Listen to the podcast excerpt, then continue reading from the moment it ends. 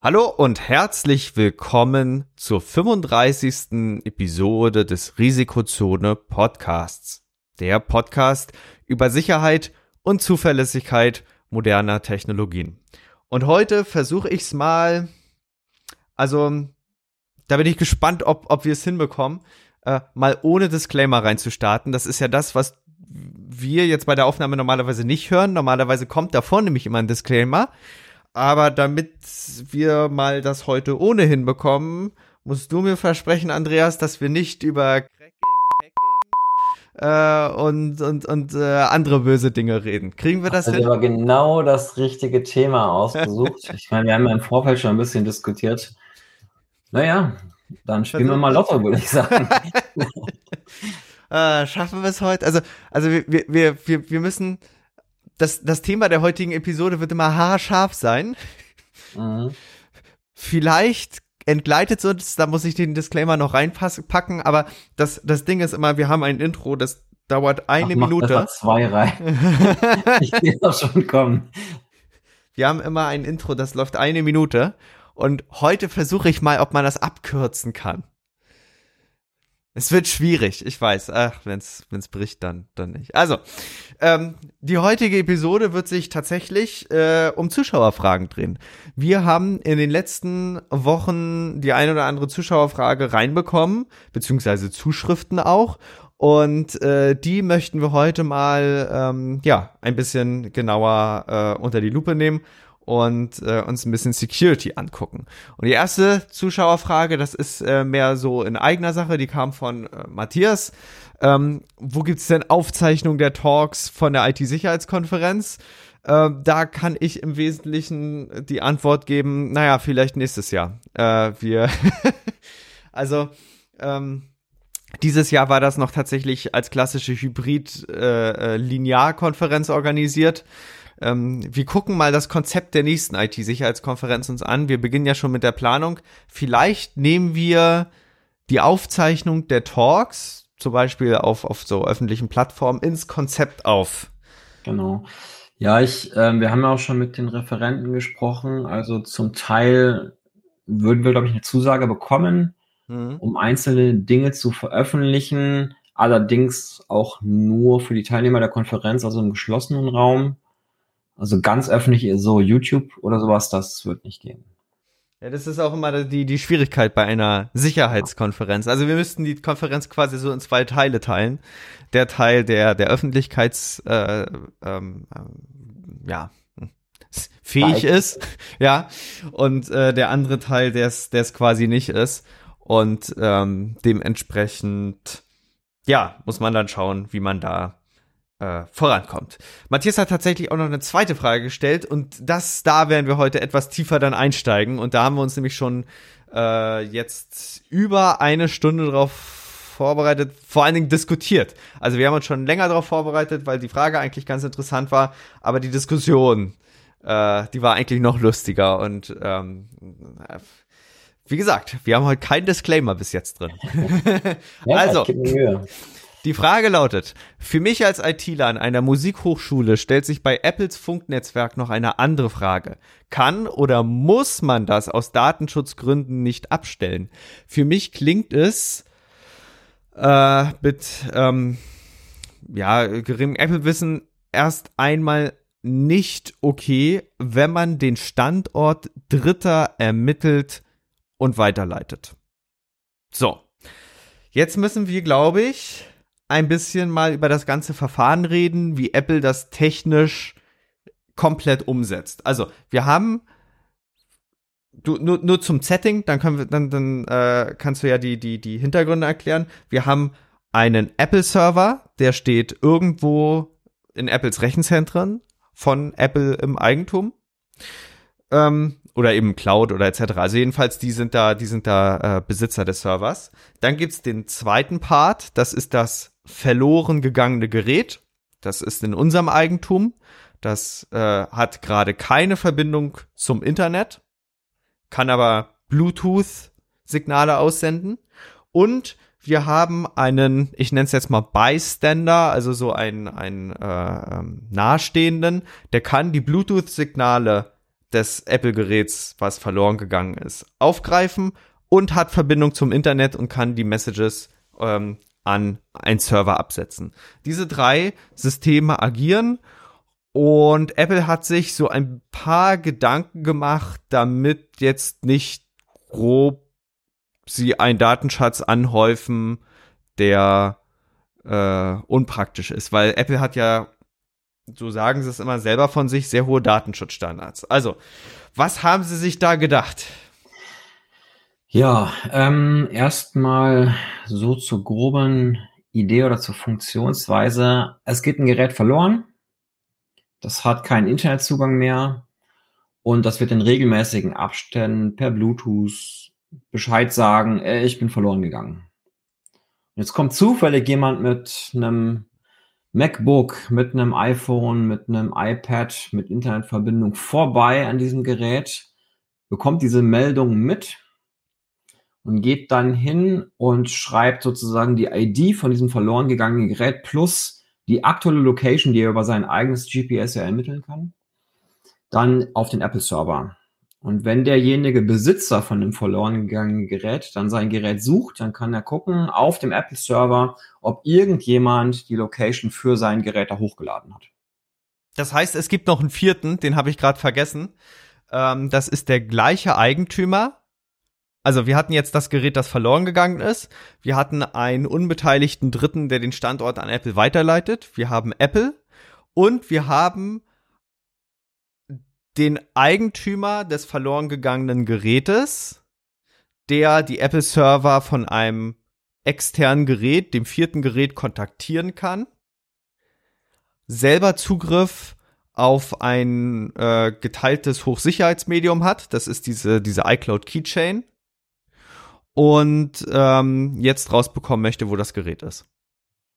Genau, so kann man das, so habe ich das auf jeden Fall verstanden, als ich die Spezifikation da gelesen habe. Und so soll das im Wesentlichen funktionieren. Genau. Wie, wie, wie haben die das realisiert? Sollen wir schon auf die, auf die technischen Details ja, eingehen? Ja, ja, ja, ja. Wir, wir gehen da mal tief rein. Also, das Apple-Gerät generiert sich ein Public-Private Key-Paar mit solider Kryptographie. Ich glaube, was haben sie genommen hier? Ähm, Curve 224, P, P224. Das ist eine elliptische Kurve, 224 Bit ist, ähm, ich sag mal, etwas unter dem empfohlenen Sicherheitsstandard, aber es ist nicht, nicht ähm, völlig schlecht oder so, sondern es ist solide, aber das BSI würde mittlerweile meckern. So, ähm, dieses Keeper, das ähm, haben sie sich auf dem Gerät selber, also auf dem iPhone beispielsweise, wir, wir sprechen mal von einem verlorenen iPhone, oder? Ja, also in der, äh, wie, wie machen wir das? Oder iPad? iPad geht auch, weil nee. das hat ja möglicherweise keine Internetverbindung. Also, äh, im, im Beispiel ist es das MacBook, was verloren okay. geht, und das iPhone, was die Signale aufgreift. Alles klar. Also das MacBook bleibt auf der Parkbank liegen.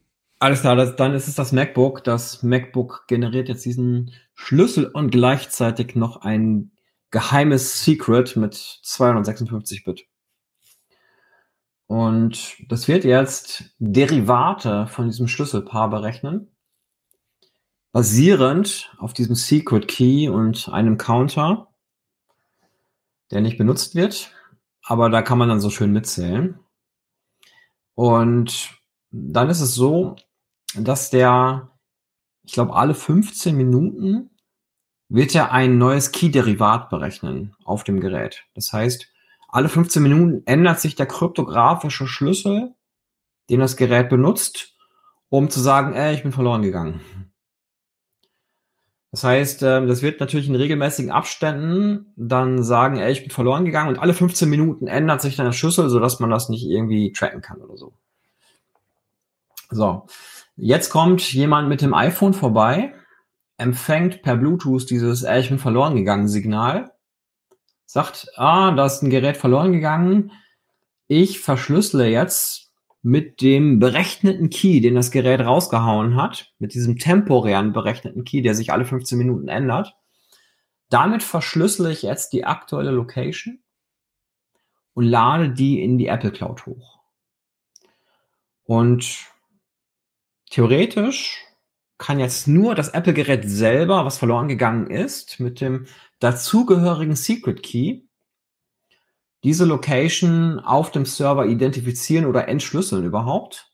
Und alle anderen könnten diese Location nicht entschlüsseln. Weil das ja immer mit so einem Public-Private Key Paar passiert. Also vom Konzept her ist das durchaus plausibel. Und Apple verspricht auch, dass dieser Key, der da generiert wird auf dem Gerät, niemals an Apple geschickt wird. In unverschlüsselter Form. Richtig, weil ähm, wenn es nämlich nicht verschickt würde, dann würde das ganze Konzept nicht funktionieren, weil wenn ich das Gerät verloren habe, wo der einzige Schlüssel drauf ist, um das Gerät wiederzuerkennen, ist das irgendwie so ein Henne-Ei-Problem. Ja, ja, klar. Das heißt, die widersprechen sich da auch in der Spezifikation so ein bisschen. Die müssen das natürlich hochladen, weil sonst geht das nicht. Aber so, soweit ich weiß, äh, dieser, dieser äh, berechnete geheime Schlüssel, der wird in dem verschlüsselten Schlüsselbund über die iCloud synchronisiert. Das heißt, Apple liegt der Key nicht äh, in Rohform vor, aber äh, in der verschlüsselten Form wird das dann natürlich darüber synchronisiert. Ich, ich überlege gerade die ganze Zeit, wie man das, wie man das so ein bisschen, ähm, wir haben es ja jetzt auf Kryptoebene, mhm. beziehungsweise du hast es auf Kryptoebene erklärt, man kann das, wie, wie man das mit Kennzeichen machen würde. Also angenommen, angenommen, wir möchten ein Auto orten, beziehungsweise ein gestohlenes Auto orten. So. Ähm, und bauen dafür an allen Orten in Deutschland Kameras auf, die die mhm. Kennzeichen mhm. auslesen. So. Dann hat Apple sich das ist nämlich so ein bisschen der Grund, warum wir die ganze Krypto machen, sich einen Kopf machen wollen, wie man das Tracking verhindert. Und was im Wesentlichen sich da überlegt wurde, ist, dass das Kennzeichen, mit was das Auto rumfährt, ne, also quasi der, der, der, der Public Key in, in, in dem Moment, der, das, das wechselt alle 15 Minuten. Genau, so kann man sich das vorstellen. Ne? Also es gibt ja tatsächlich, glaube ich, in Amerika schon so digitale Kennzeichen, wo man dann ähm, auch andere Nummernschilder einstellen kann. Ja, ja total crazy. Ja, ähm, das ist natürlich jetzt auch in Deutschland nicht wirklich zugelassen und so, ist klar, aber ähm, so kann man sich das vorstellen. Also das Kennzeichen von dem Gerät, das ändert sich permanent. Und ähm, kann man, kann mit der Besonderheit allerdings, dass nur das Gerät selber, beziehungsweise der Besitzer dieses Ursprungs dieser Berechnung, wie sich das ändert, nur der kann die Koordinaten dann wieder entschlüsseln. Ja, also das, das, das Kennzeichen wechselt, aber der Besitzer hat mehr oder weniger den Fahrplan, in welchen, also welche Kennzeichen, in welche das gewechselt wird. Das heißt, der kann sich selber mit seinem Secret Key durchberechnen, welche Kennzeichen nach außen ausgesendet werden. Und alle, die das von extern aufgreifen, verschlüsseln den Standort, den sie gerade selber haben und wo sie das Auto gerade gesehen haben, mit dem Kennzeichen, das vorne drauf steht.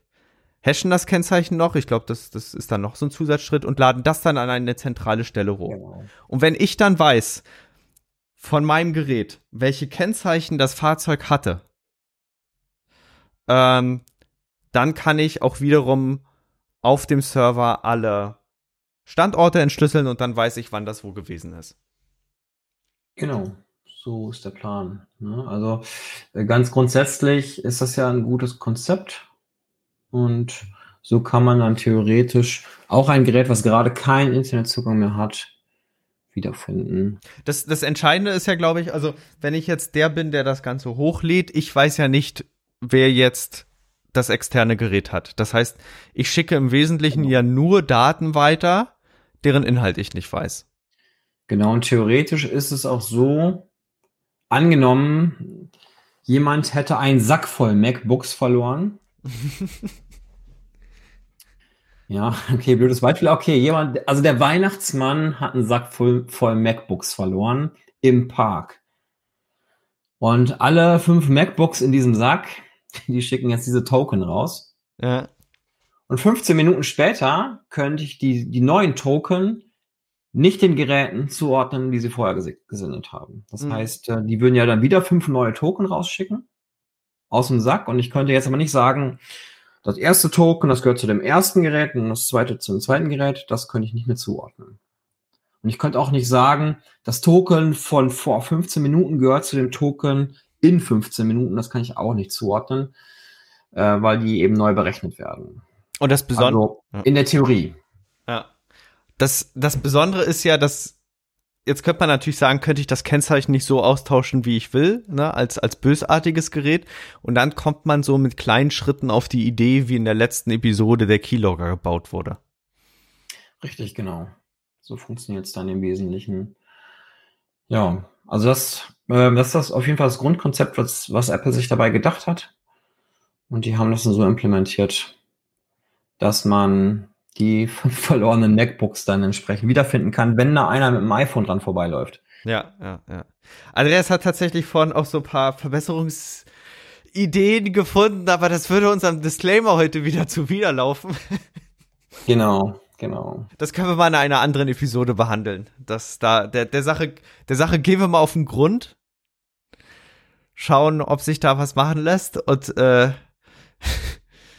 ich sag, ich sehe, ich sag's dann irgendwann. Aber so, ich glaube ganz grundsätzlich, wenn wir jetzt die Ausgangsfrage mal beantworten wollen, datenschutztechnisch sollte das kein Problem sein, weil derjenige, der die Location hochlädt, also der lädt ja nicht die Location von dem Gerät hoch, sondern erstmal seine eigene Location mhm. und packt eine ID rein, die sich aber permanent wechselt und die er nicht einem fixen Gerät zuordnen kann. Also er könnte nicht sagen, ähm, wenn jetzt zum Beispiel eine nächste ID kommt, ob das dasselbe Gerät war. Genau. Ja? Und damit bin ich datenschutztechnisch eigentlich fein raus, weil ich keine personenbezogenen Daten da drin habe. Ähm, das darf man also tatsächlich so machen. Genau. Also wenn man die Funkfrequenz halt benutzen darf, aber das, dafür werden sie eine Lizenz haben, die Apple-Leute. Ja, ist ja Bluetooth. Richtig, okay. Da gibt's dann eine allgemeine Zuteilung. Ähm, ja wir dürfen ja alle Bluetooth nutzen. Also, ja, also ist soweit valide und plausibel, was sie da gebaut haben. Ja, schauen wir uns dann nochmal. Also an, im, im, im Detail sind ja die Diskussionen, die jetzt immer im Wesentlichen darauf hinauslaufen, dass das ganze Thema äh, den AirTag am falschen Gegenstand anbringen. Ähm, wir schauen uns das doch mal, glaube ich, genauer an. Ne? Genau. Also das, wir, wir haben ja jetzt dafür genug Zeit und Raum. Richtig, genau. Das, also, also Air, Air, AirTags, als das Zeug 2021 rauskam, da haben sich dann so viele Security Researcher drauf gestürzt. Äh, es gab auch bei der VSEC einige Papers dazu. Äh, waren ganz interessante Themen. Auch das Team von Semo aus, mhm. aus Darmstadt. Äh, da gab es das ein oder andere Paper, ähm, weil diese ganze Problematik rund um Air, AirDrop, das ist das, das äh, Peer-to-Peer-Verschicken von Inhalten, ähm, also zum Beispiel Fotos zwischen, zwischen Apple-Geräten, äh, aber eben auch das Thema AirTag, das, das waren natürlich aus Security-Researcher-Sicht ganz interessante Themen. Ähm, und äh, na klar, also wenn man jetzt so ein weltweites Netzwerk aufspannt, was am Internet vorbei so ein bisschen Dinge machen kann, dann, dann äh, mag das äh, doch schon ganz interessant sein. Ne? Genau. Ja. Ja, aber so funktioniert es ja. Also ich glaube, man muss sich einfach nur vor Augen halten, dass da in dem Konzept Public-Private Key-Paare generiert werden nach einem bekannten Schema und derjenige, der den Ursprungsschlüssel kennt, kann dann alle Key-Paare, die auf dieser Basis berechnet werden, irgendwann nachberechnen. Ja. Also der Besitzer. Ja. Genau. Spannend war natürlich auch, dass äh, als, als das alles frisch rauskam, haben die natürlich eine Security Analysis von der Hardware gemacht. Mhm. Das ist nochmal eine Welt für sich. Ähm, Oh, da gibt's auch, da gibt's auch ganz viele Sachen, also so, genau. so was man mit Strom etc. Da, etc. da rausfinden kann. Genau, äh, ja. genau das. Die ganze Grundannahme, dass man es nicht tracken kann, basiert halt auf der Annahme, dass Apple sich an sein Wort hält und die Keys nicht liegt. Intern. Ne? Also, genau. aber das, das ist eine Sache, ja, die findet ja auf dem, auf dem Device statt. Also, wenn zum Beispiel ein Bug gäbe. Nee, die wird ja auch in die iCloud-Chain hochgeladen. Na, ich, ich, ich meine äh, den Punkt, wenn jetzt zum Beispiel eine Sicherheitslücke im Betriebssystem wäre, die das, die den Key dann irgendwo rausliegt, äh, dann, dann würde ja quasi der Fahrplan für die Nummernschilder an irgendwen geleakt werden und dann kann man ja quasi das, das Tracking dann entsprechend umsetzen. Genau. So, jetzt haben wir es durchs erste Thema durchgeschafft und ich glaube, wir brauchen kein Disclaimer. Uiuiuiuiui. So, was, was war heute noch? Ähm, wir haben eine weitere Zuschrift bekommen von Benny. Der hat einen ganz mhm. interessanten Artikel geschickt. Ähm, äh, das, das, das war eine Diskussion, die ging die Tage so ein bisschen rum. Das, das ist jetzt etwas Linux-lastigeres. Also wir sind jetzt in der Welt der Operating Systems. Äh, fand ich ganz lustig, äh, weil das mal wieder die Thematik aufzeigt, was passiert, wenn man reißerische Überschriften macht. Also er hat quasi auf einen Artikel hingewiesen, der äh, wesentlich geschrieben hatte. The Linux kernel scheduler has been accidentally hard-coded to a maximum of eight cores for the past 15 years, and nobody noticed. Und äh, das, das sind ja im Grunde die, die Überschriften, die man dann schon liebt. Liegt? Nee, liebt. Ne? Äh, mhm. das, das, heißt, ähm, im Grunde sieht man es an einer Stelle, ähm, dass wie gesagt, das war von, von einem, einem externen Blog, der das gepostet hat am 14.11. Äh, der, äh, da wurde eine Stelle im Code gefunden, wo im Betriebssystem äh, das, das so, so ein Scaling-Faktor reingesetzt wurde äh, bei der Berechnung ähm, äh, des, des Scheduling, also das heißt bei der Berechnung, welcher Prozess was wie als nächstes Zugriff auf, ähm, auf den Prozessor hat. Und da wurde im Code äh, knallhart eine 8 reingeschrieben. So, und dementsprechend war der Algorithmus vor 15 Jahren dann so ausgelegt, dass er, so beschreibt's der Artikel, bis zu 8, ähm, bis zu 8 Kerne äh, super unterstützt, weil er mitskaliert und danach, naja, wer hatte, wer hatte vor 15 Jahren schon einen 8-Kerner, ne? Mhm. also ich nicht.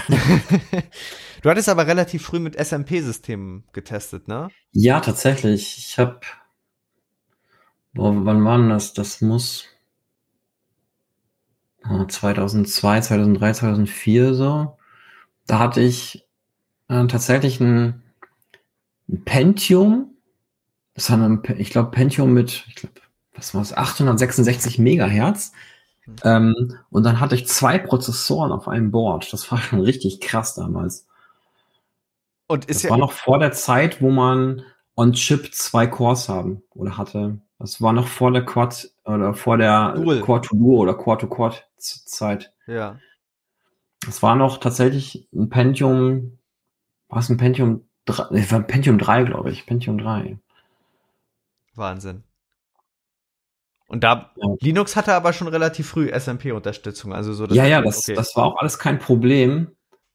Und ich habe das damals auch voll gefeiert. Ich habe auch erstmal, damals gab es nämlich, glaube ich, ein oder zwei Spiele, die das ermöglicht haben, dass man ähm, mehrere Cores irgendwie benutzt. Habe ich dann auch direkt ausprobiert, was dann ziemlich ernüchternd war, weil die Kiste dann doch nicht so flott war. Ähm, aber ja, konnte man machen, konnte man machen. Okay, okay. Na, jedenfalls, ähm, ja, da gab es dann so ein bisschen Furore und das hat dann auch seine, seine Kreise im Internet gezogen. Und was wir aus dem Artikel beziehungsweise aus dieser ganzen Sache lernen können, ist, dass er mit äh, reißerischen Überschriften immer aufpassen muss, weil jemand dann einen alten Artikel aus der Mailingliste gezeigt hat und äh, der hatte den Titel ah, wo war das? Ich habe das hier gerade aufgehabt. Ähm, The Linux Scheduler doesn't scale to more than eight cores? Fragezeichen. Äh, das heißt, die gleiche Thematik wurde schon mal gefragt, aber es kam im Wesentlichen immer auf die gleiche Sache hinaus. Also, nein, das System ist sehr wohl in der Lage, mehr als acht Cores gleichzeitig zu machen. Auch wenn es jetzt hier mit ähm, den AMD Epic CPUs schon 128 Cores gibt, Linux hat keine Bremse drin, die das nur auf acht Kerne ähm, äh, äh beschränkt. Es geht eher um, um Scheduler interner, die so ein bisschen die Ausrichtung äh, optimieren, aber das, das hat dann keinen großen Einfluss. Und äh, was aber natürlich dann bestehen bleibt, und das hat äh, ähm, HFT Guy dann auch noch äh, mal geschrieben, natürlich die die äh, ganzen äh, Manuals und Comments und so, das, das war natürlich ein bisschen doppeldeutig. Da hätte man schon anmuten können, äh, dass da, dass da vielleicht eine echte Beschränkung vorliegt. Ähm, und äh, das, das ist tatsächlich, äh, so, sollte man trotzdem kommentieren. Ja, ich meine, das wäre ansonsten ja jetzt auch in den letzten Jahren, wo es ja deutlich mehr als acht Cores gibt, auch schon aufgefallen irgendwie, dass die Dinger nicht so richtig gut skalieren. Ich, ich habe es ja fast geglaubt. Also als ich den Artikel gelesen habe, ähm, beziehungsweise auch auch äh, in Reddit dann quasi geguckt habe, es klang plausibel. Also es mhm. passieren so oft in der OS-Entwicklung Situationen, wo, wo mal schnell ein Wert hardcode gecodet wurde oder wo mal äh, ein Patch so drin ist. Das äh, ja soll mal spontan so drin sein. Es gibt ja momentan auch Diskussionen, ähm, ob bestimmte Webseiten, bestimmte Webbrowser verlangen, weil da jemand im Code Z Timeout gefunden hat. Mhm. Ähm, ja, also äh, hätte schon sein können, aber ähm, was, was ich an der Stelle, wie gesagt, lustig fand, ist, dass genau die gleiche Frage schon mal in der Mailinglist kam. Und das ist immer das Schwierige bei Linux. Ähm, alles das, was man sich vielleicht schon fragt, wurde irgendwo wahrscheinlich schon mal beantwortet.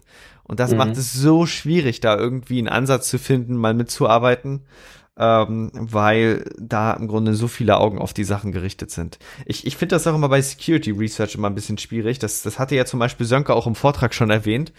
Ähm, etwas zu finden, was noch nicht security-mäßig abgefrühstückt wurde, ist auf den ersten Blick immer echt schwierig. Ja, in der Tat. Ähm, das weiß aber jeder, der sich mal irgendwie mit ein bisschen Research beschäftigt hat. Oh ja, ja. Ja, halt so, ne? ja. ja. Alles, alles cool ist immer schon abgefrühstückt. Aber wenn man da was findet, dann ist es meist richtig schlimm. Ja. Das, das ist ja immer so.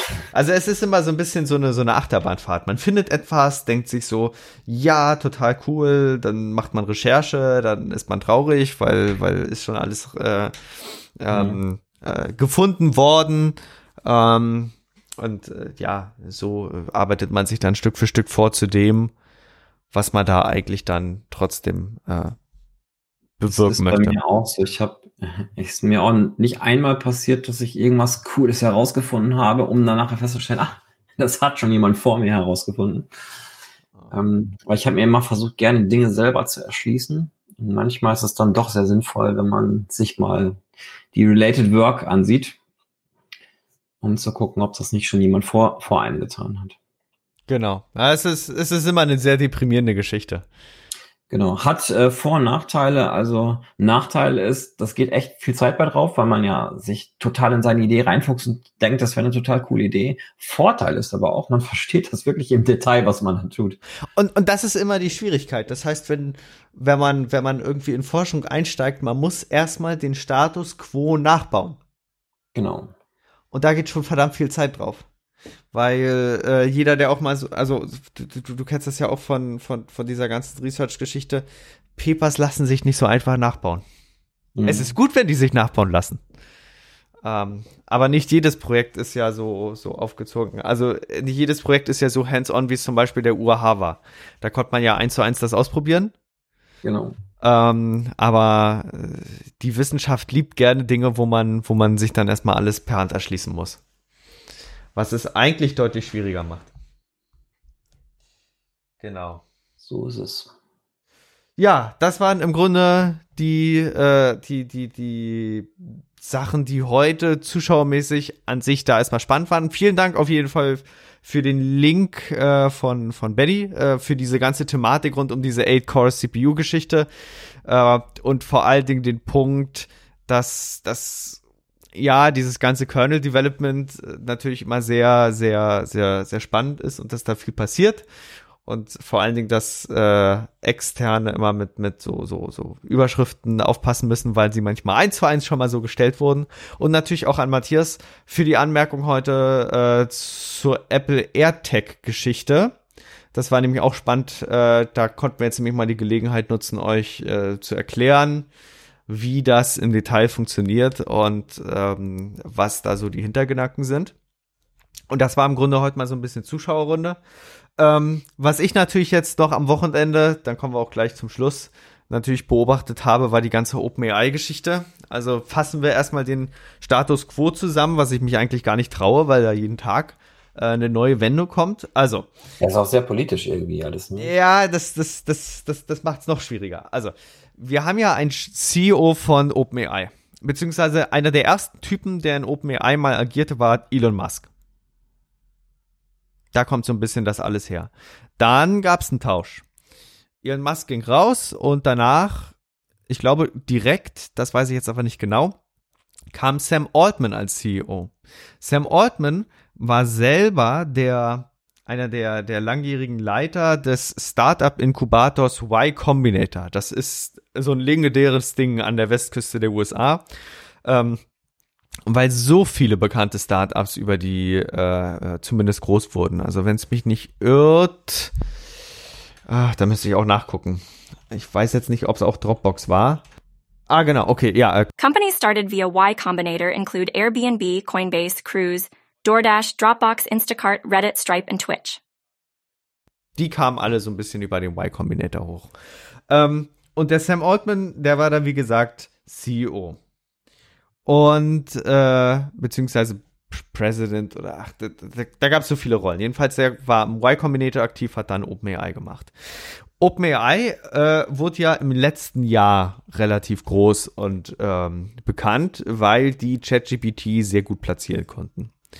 Und wenn man ja diese ganzen Firmen sich da nochmal anguckt, wie die im Grunde aufgebaut sind, der CEO ist ja nicht der Alleinherrscher, sondern er muss ja einer Art Aufsichtsrat, würde man in Deutschland das nennen, also so dem, dem Board, dem, dem muss er Rechenschaft, ähm, äh, dem, dem ist er Rechenschaft schuldig. Und äh, wenn man das im Wesentlichen dann alles macht, und tut, dann läuft das alles. Was jetzt aber am Freitag da kam, ist, dass aus dem Nichts das Board entschieden hat, wir wollen Sam Altman nicht mehr. So. Und äh, da kam dann im Grunde eine Nachricht äh, als, als Blogpost raus, die da lautete, Mr. Altman's departure follows a deliberative review process by the board, which concluded that he was not consistently candid in his communications with the board, hindering its ability to exercise its responsibilities. The board no longer has confidence in his ability to continue leading OpenAI.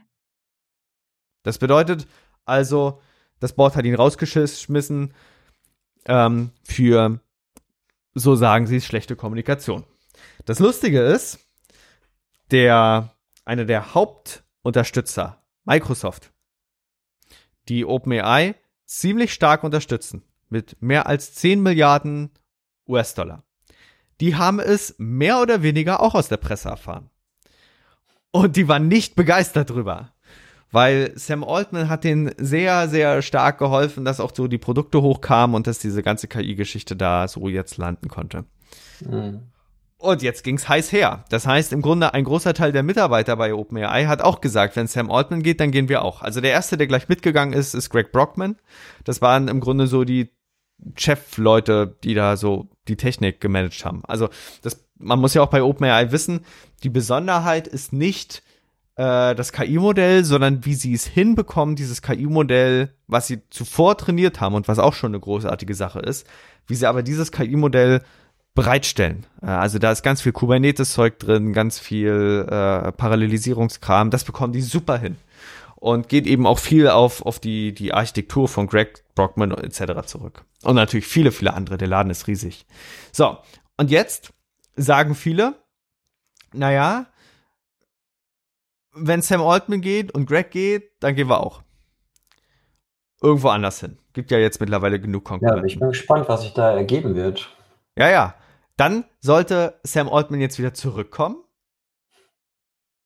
So, was ja auch lustig ist, das Board fällt eine Entscheidung. Dann stand auf, am nächsten Tag wahrscheinlich Microsoft vor der Tür und hat gesagt, sag mal, äh, was habt ihr hier gemacht? Also, so, äh, ähm, dann wollten die den jetzt wieder zurückholen. Das Board hat sich jetzt aber entschieden, ihn nicht zurückzuholen.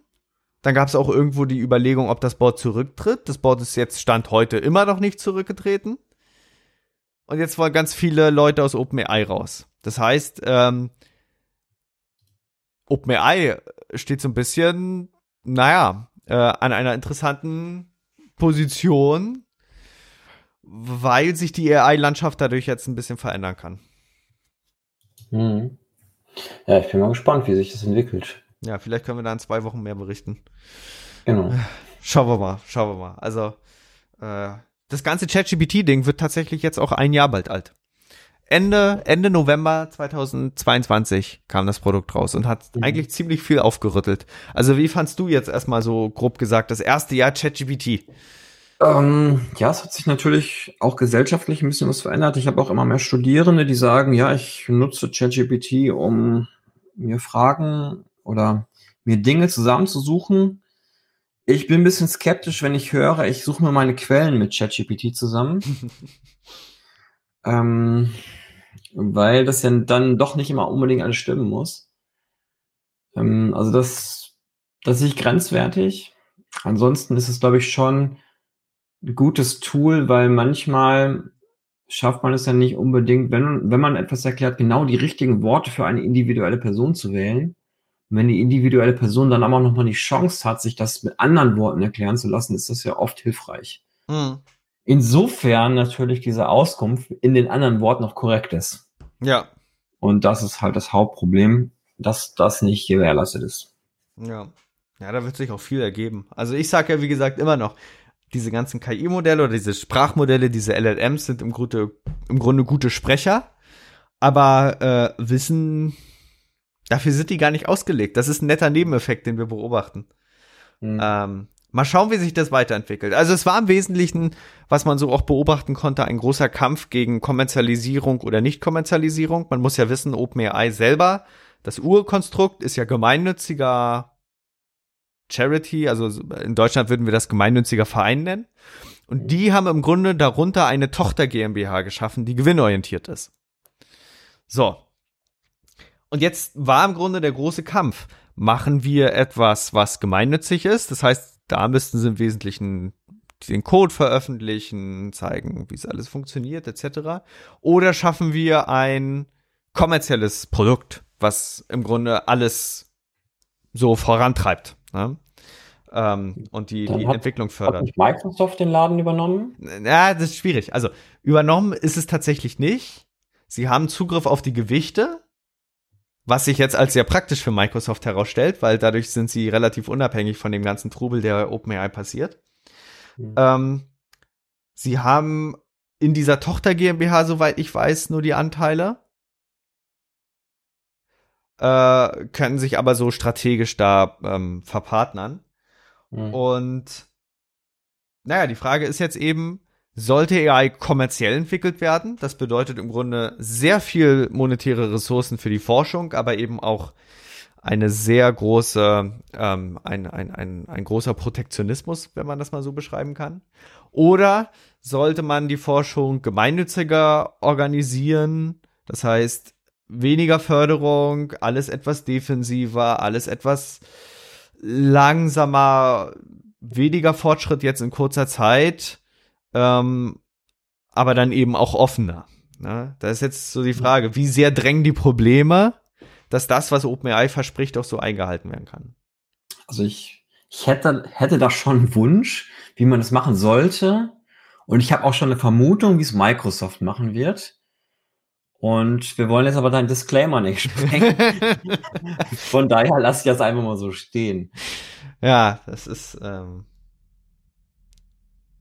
es gibt schon viele interessante Projekte, die sich da jetzt also auch parallel gegründet haben. Also das, das Spannendste ist ja, dass rund um OpenAI, dadurch, dass OpenAI das Grundprodukt nicht öffentlich gemacht hat seit GPT-3 und es viele Projekte gab, die das Ganze nachgebaut haben, hat der Protektionismus von OpenAI dazu geführt, dass es mehr Diversität drumherum gibt von Leuten, die es nachbauen wollen und können und tun, als es vielleicht passiert wäre, wenn es das offene Modell gegeben hätte von OpenAI von Anfang an. Und das ist vielleicht eine spannende Geschichte. Also dieser ganze, also man sagt ja mal, Wettbewerb belebt das Geschäft. Und vielleicht war dieser Aspekt, dass alle OpenAI erreichen wollten, vielleicht besser sein wollen, etc., und sogar Facebook dazu gezwungen wurde, sein Modell relativ offen zu gestalten. Vielleicht war das wettbewerbsanspornender. Das, das kann sein, dass es in dem Fall so war, durch glückliche oder unglückliche Umstände, wie, wie auch immer man das beschreiben mag. Aber ich glaube, das ist kein Rezept für die Zukunft. Ja, das. Aber Wettbewerb ist ja trotzdem gut. Ja, schon. Aber ähm, ja, keine Ahnung. Das, das ist so ein bisschen wie, boah, lasst jetzt einfach Autos machen, wo vorne Messer dran sind, damit die Fußgänger da nicht draufspringen, dann brauchen wir auch keinen Fußgängerschutz mehr. So okay, so jetzt brauchen wir doch Disclaimer. In den letzten fünf Minuten. Sorry. Na gut. Wir kommen nicht drum herum. Aber das macht ja den Podcast auch so spannend. Disclaimer. Unser Podcast zielt darauf ab, Informationen und Bildung über IT-Sicherheit auf eine unterhaltsame und ansprechende Weise zu vermitteln. Alle in diesem Podcast vorgestellten Diskussionen, Beispiele und Praktiken sind rein beschreibend und sollten nicht als Anleitungen oder Empfehlungen verstanden werden. Die Macher dieses Podcasts und alle beteiligten Parteien lehnen strikt das Nachmachen der beschriebenen Aktivitäten ab und übernehmen keinerlei Haftung und Verantwortung für irgendwelche Handlungen, die durch die Anwendung oder Befolgung der in diesem Podcast enthaltenen Informationen und Ratschläge durchgeführt werden. Die Themen, die wir besprechen, sind ernst und können ernsthafte rechtliche Konsequenzen haben. Okay. Also.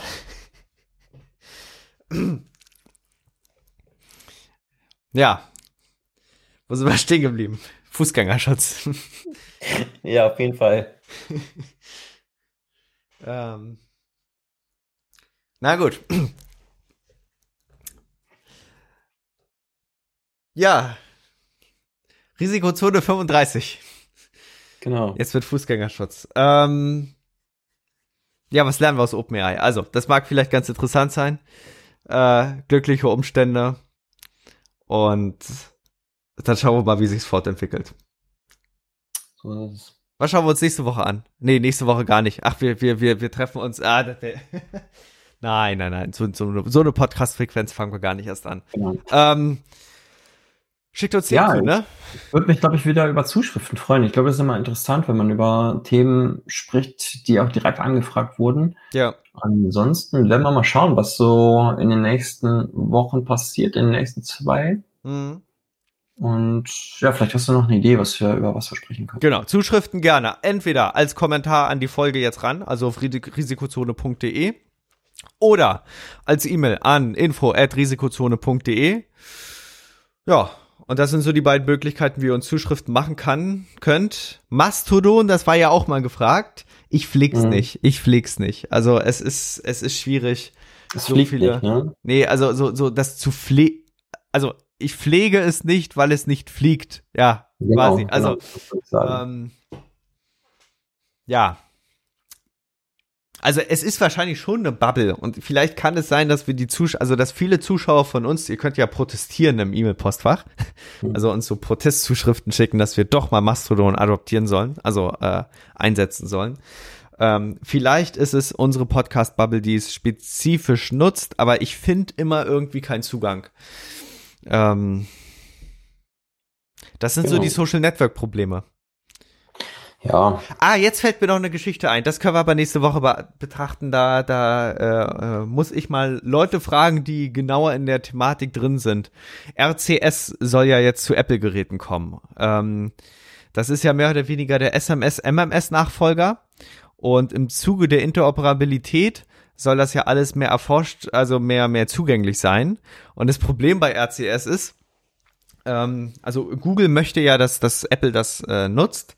Und der aktuelle Standard, also es ist von den Mobilfunkprovidern standardisiert bei der GSMA, also der, der, ähm, der, wie nennt sich das, der Branchen, dem Branchendachverband der Telekommunikationsdienstleister. Ähm, und äh, da fehlt aber irgendwie Ende-zu-Ende-Verschlüsselung drin. Äh, das ist eine Sache, die können wir uns in den nächsten Episoden mal angucken. Natürlich, wenn ihr Zuschriften habt, habt machen wir das mal vorrangig. Und dann sehen wir uns äh, bei der nächsten Episode. Wir haben jetzt wieder 45 Minuten voll. Ja. Und schauen mal, wie es wird. Genau. Dann würde ich sagen, haut rein. Ja. Bis demnächst. Jo, ciao dann. Wir freuen uns, euch diesen Podcast heute präsentiert zu haben und sind natürlich gespannt auf euer Feedback, eure Fragen und eure Anregungen. Wenn ihr darüber hinaus Wünsche habt, welche Themen wir in den nächsten Folgen behandeln sollen, könnt ihr uns gerne eine E-Mail schicken an info@risikozone.de. Dieser Podcast ist jung, deswegen freuen wir uns umso mehr, wenn ihr uns unterstützt, indem ihr den Podcast auf Spotify, Apple Podcasts, Google Podcasts, YouTube oder der Plattform oder dem Podcatcher eurer Wahl abonniert und uns auf Twitter at Risikozone folgt. Kommentiert, bewertet, sprecht über uns und erzählt es eurer Familie und euren Freunden. Für die Musik bedanken wir uns bei Jason Shaw von audionautics.com. Freut euch auch nächstes Mal wieder auf spannende Themen und interessante Einblicke. Weitere Informationen zum Podcast, den Episoden sowie den Show Notes könnt ihr jederzeit unter risikozone.de abrufen. Bis dahin wünschen wir euch eine wunderschöne und erfolgreiche Zeit. Auf Wiederhören.